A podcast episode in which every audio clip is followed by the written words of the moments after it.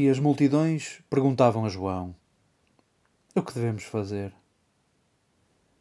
Ele respondendo dizia-lhes: Quem tem duas túnicas, reparta com quem não tem nenhuma, e quem tem comida, faça o mesmo. Vieram também os cobradores de impostos, os publicanos, para serem batizados, e disseram-lhe: Mestre, o que devemos fazer? Ele disse-lhes: Não cobreis mais nada além do estabelecido. Interrogavam-no também alguns soldados, dizendo: E nós, o que devemos fazer? E ele disse-lhes: Não chantagieis ninguém, não denuncieis injustamente, e contentai-vos com o vosso soldo. Estando o povo expectante e pensando todos em seus corações a respeito de João, se ele não seria o Cristo, João respondeu, dizendo a todos: Eu batizo-vos em água. Mas está a chegar alguém mais forte do que eu, a quem eu não sou digno de desatar a correia das suas sandálias. Ele vos batizará num Espírito Santo e em fogo. Ele, cuja pá de joeirar está já na sua mão para limpar a sua eira e juntar o trigo no seu celeiro. Mas a palha ele queimará num fogo inextinguível. Clamando muitas outras coisas, anunciava a boa nova ao povo.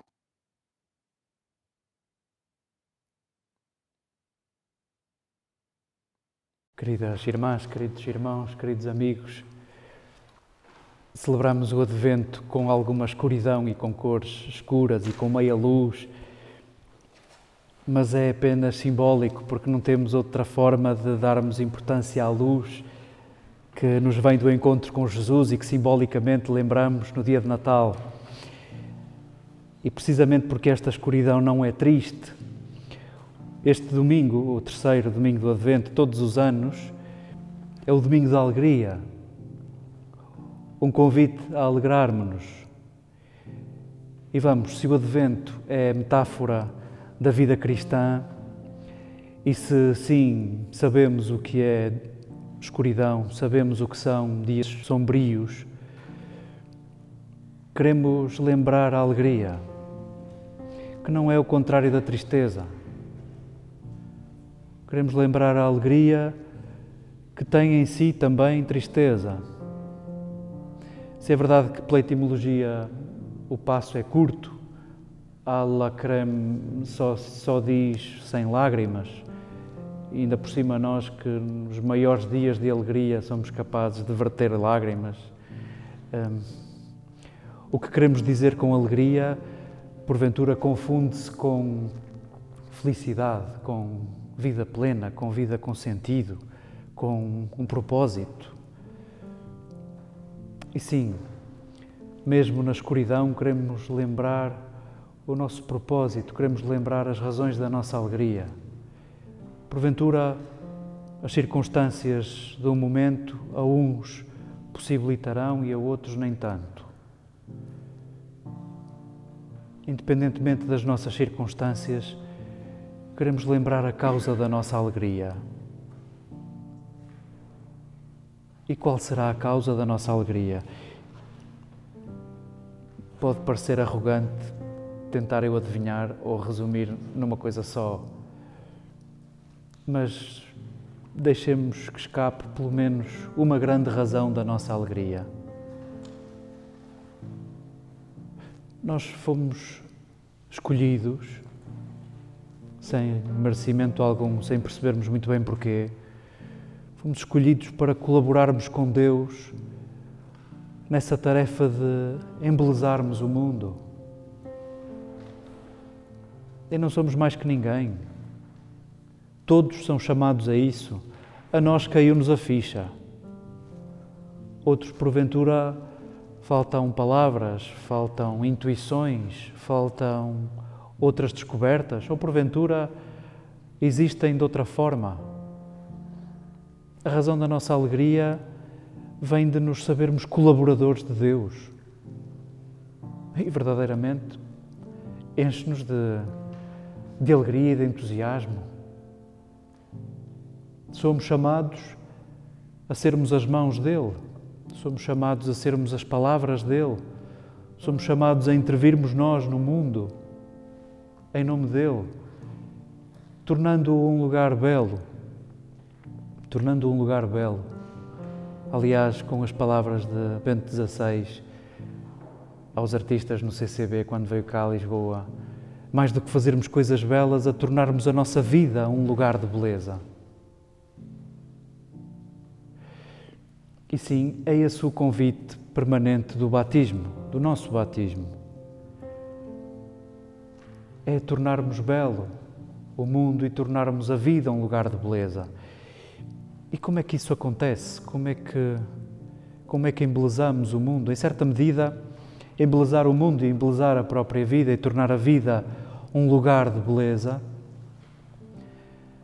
consiste em assemelhar-nos àquele que nos criou, assemelhar-nos àquele que nos ama, tornarmos a nossa vida semelhante à dele, tornarmos o nosso rosto semelhante ao dele. E esse trabalho de aproximação, de semelhança, de assemelhação, acontece em gestos, acontece em escolhas, acontece em palavras. Escutávamos nas leituras de agora, desde a profecia de Sofonias até ao capítulo 3 do Evangelho de Lucas, que é dedicado a João Batista, também na carta aos Filipenses, escutávamos uma tónica comum. Porventura, o caminho primeiro, quando falamos de embelezar o mundo e embelezar a vida trabalharmos pela justiça. Vamos, se quisermos lembrar aquele tempo mitológico e aquele mito de origem do livro do Gênesis, que num esforço de imaginação o autor descreve o mundo primordial de onde vimos e onde nesse mundo habita a justiça. O autor verdadeiramente o que quer dizer é que somos chamados a construir esse mundo e somos chamados ao encontro com o Autor da Justiça. Se quiséssemos, a melhor maneira de tornarmos o mundo semelhante ao mundo querido por Deus é de verdade implicarmos-nos com a justiça. Aliás, é esse o convite de João àqueles que vêm mergulhar nas águas do Jordão com o coração apertado. Aquele gesto de João era verdadeiramente libertador, os que acorriam a João Batista acorriam com remorsos e com culpas. Reconheciam que tinham feito asneira, reconheciam que não tinham feito bem, não estavam bem consigo e com as suas escolhas. E como nós não conseguimos voltar atrás, e como nós não conseguimos apagar o que fizemos, o que aquele gesto performativo de João lembrava era a capacidade de, olha, vais fazer diferente a partir de agora. Vais fazer de novo. Vais recomeçar. E verdadeiramente aquele gesto era libertador, mergulhando nas águas do Jordão. E as águas em todas as culturas, sim, são símbolo de fertilidade, é verdade. Mas é no mar que se morre e é o mar o lugar mais instável para nós que somos feitos de terra. Adam, para nós que somos terrenos. A água é o lugar da ameaça, é o lugar onde não estamos firmes, onde sucumbimos, onde morremos. E em certa medida, aqueles de coração apertado que acorriam a João morriam para a vida da qual se arrependiam, dos gestos dos quais se arrependiam, queriam, em certa medida, mergulhar nessa água de morte, capaz de lavar e capazes de emergir, sonhar uma vida nova. E sim, esse gesto performativo de João acolhia a verdade de cada um, respondia com bondade à culpa e ao remorso de cada um e verdadeiramente restituía beleza, devolvia semelhança, devolvia a capacidade de reparar o mal feito. E sim, esse gesto de João, onde continha de facto verdade, bondade e beleza, serviu a tantos para endireitarem o caminho. O mesmo é dizer, tornarem o caminho acessível a outros.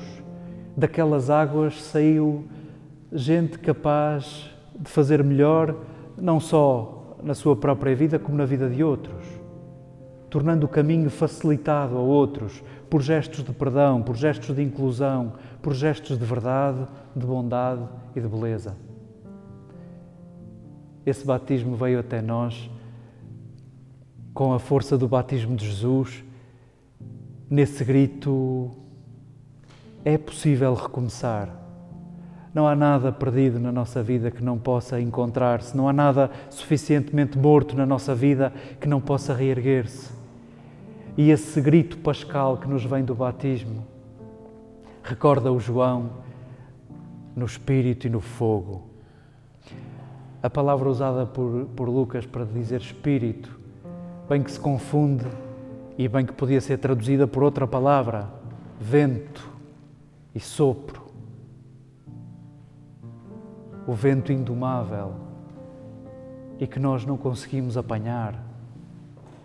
O vento que em grandes rajadas é destruidor, mas é o vento suave capaz de tratar da reprodução das flores capaz de fazer brilhar a primavera e capaz de nos tornar vivos no fluxo que entra, que nos habita e que sai. Queremos abraçar o vento, o vento que, na linguagem dura de João, o profeta, o Batista, separa na eira a palha e deixa as sementes. E, em certa medida, todos aqueles que iam àquelas águas do Jordão e também nós, que um dia saímos das águas simbólicas do Jordão, em certa medida queremos despojar-nos, queremos despojar-nos das nossas palhas e queremos, e a semente é, é símbolo disso, e queremos abraçar a nossa vocação de sermos alimento de vida uns dos outros. E porventura essa é a razão da nossa alegria podermos habitar a vida de outros, podermos, com as nossas escolhas, tornarmos a nossa vida um lugar habitável por outros, não fecharmos a nossa vida só aos nossos confortos, às nossas necessidades, às nossas certezas. Porventura, é essa a razão da nossa alegria. Fomos encontrados, fomos chamados e somos capazes de tornar a vida um lugar de encontro, despojando-nos do que está a mais, dando espaço. Aliás, foi isso que João pediu àqueles interlocutores bizarros. Aparecem multidões anónimas e João pede menos, vivei com menos, partilhai o que é vosso, partilhai quem tem duas túnicas, quem tem alimentos, partilhe. Aparecem publicanos que são uma espécie de traidores, são gente que pertence ao povo e trabalha para os romanos, para o povo opressor, para o povo que ocupa uma terra que não é deles. Sim, os publicanos tinham fama de arredondar para cima o que cada um tinha que pagar a Roma e esse arredondamento ficava em caixa. E o que João pede aos publicanos é justiça. Esse é o vosso trabalho, pois não penseis em vós. É o vosso trabalho, certo? Não roubeis, não roubeis. E os soldados, que também eram membros do povo, alguns, alguns eram judeus, e simplesmente trabalhavam para manter a ordem e a vontade do povo opressor. E sim, eram uma espécie de traidores. Gozavam de prestígio porque tinham uma farda e eram talvez mais bem pagos.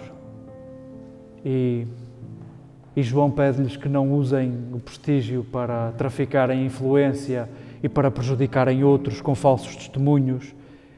pede que não usem a sua força para chantagear ninguém. E sim, em certa medida, cada um de nós era capaz de se sentir incluído nesse grupo de interlocutores que pergunta a João: e o que é que é suposto fazermos? O que é que é suposto fazermos? Que bom que com estes grupos improváveis de verdadeiros traidores e de gente impura que Lucas decide colocar aqui como interlocutores de Jesus, temos nós pistas para respondermos a essa pergunta: o que é que eu devo fazer? O que é que eu devo fazer? O caminho cristão é a resposta a essa pergunta. Dá. O que é que deves fazer? Dá. E cada um poderá elencar aquilo que pode dar. Afeto, tempo, dinheiro, atenção, escuta. E temos tanto para dar. E porventura também essa é a razão da nossa alegria. Podermos dar, podermos contribuir para uma vida mais leve, podemos contribuir para a vida como espaço de encontro. Possa tudo isto contribuir para a nossa alegria. Possa tudo isto contribuir para celebrarmos o Advento como o tempo onde saboreamos o valor da luz. A luz como a vida que expande, a vida que aquece. Possa o convite de João o Batista habitar o convite do nosso batismo. Habitados por um vento, habitados por um fogo, somos capazes de nos libertarmos do que está a mais e tornarmos a nossa vida aberta, espaçosa, um lugar de encontro e de beleza.